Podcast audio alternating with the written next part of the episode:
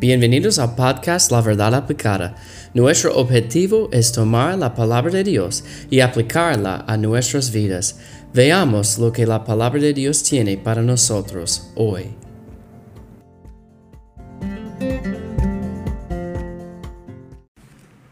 Hola, bienvenidos a La Verdad Aplicada. Dios les bendiga. Estamos comenzando una nueva serie. Hemos tenido muchas series largas y ahora estamos dando algunas más cortas. Terminamos una vida recta en un mundo inocuo. Hoy vamos a comenzar uno que va a durar por como dos o tres semanas, venciendo la ansiedad. Y la ansiedad es algo que todos nosotros tenemos en la vida. Um, a veces es más fuerte, a veces nos sufrimos de la ansiedad, pero es algo que todos nosotros tenemos quizás por el trabajo, por la familia, por como problemas de salud, por preocupaciones de la, del futuro. Es algo que tenemos que enfrentar en nuestras vidas. ¿Y qué vamos a hacer cuando viene la ansiedad? ¿Qué vamos a hacer? Bueno, vamos a estudiar Filipenses para ayudar en vencer la ansiedad.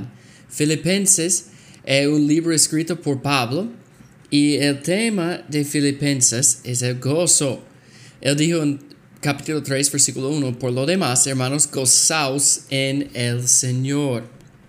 Y también en 4.4, donde vamos a enfocarnos uh, en, en el próximo episodio, regocijaos en el Señor siempre. Otra vez digo, regocijaos. Entonces, el tema de Filipenses es el gozo. Y vamos a, vamos a presentar dos, uh, dos cosas hoy. Número uno, la ansiedad es el enemigo del gozo. La ansiedad es el enemigo del gozo. Y hermanos, si tiene la ansiedad en la vida, usted tiene el gozo. No porque está preocupado por lo que puede pasar, por el futuro, por una situación, por un problema. Y la ansiedad es el enemigo de gozo. No puede tener gozo en la vida si tiene la ansiedad. Yo he visto a personas con esta ansiedad que siempre estaban gozosos, felices.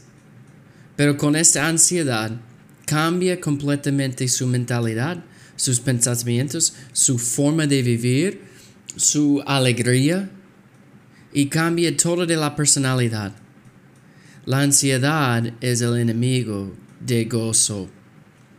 Y número dos, que es un poquito fuerte, pero es la verdad. La ansiedad es un pecado. No hay otra forma de decir, porque la ansiedad es una falta de confiar en el Señor. Y sabemos que debemos confiar en el Señor. Es un mandato, un mandamiento de, de la palabra de Dios. Y la falta de fe es un pecado. Cuando tenemos la ansiedad en nuestras vidas, es una falta de fe en el Señor de los señores.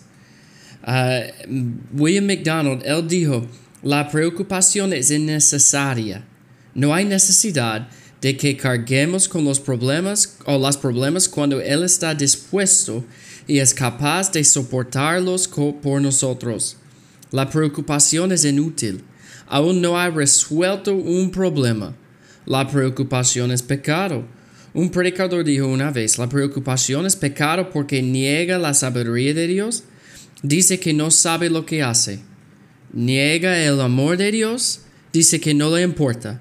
Y niega el poder de Dios. Dice que Él no es capaz de librarnos o de librarme de lo que está causando que me preocupe. Wow. Yo voy a leer parte de esto otra vez. La preocupación es pecado. Es pecado porque niegue la sabiduría de Dios. Dice que no sabe lo que hace. Niegue el amor de Dios. Dice que no le importa.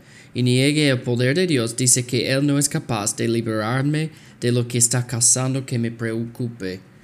Hermanos, la ansiedad es el enemigo de gozo y la ansiedad es un pecado.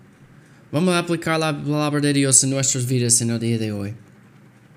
Vamos a pedir perdón por la ansiedad que tenemos en nuestras vidas.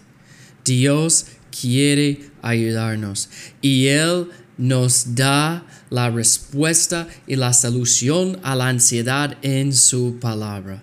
Estoy emocionado para hacer, para tener este estudio. Vamos a comenzar con el, el primer paso de vencer la ansiedad en el episodio de mañana. Dios le bendiga.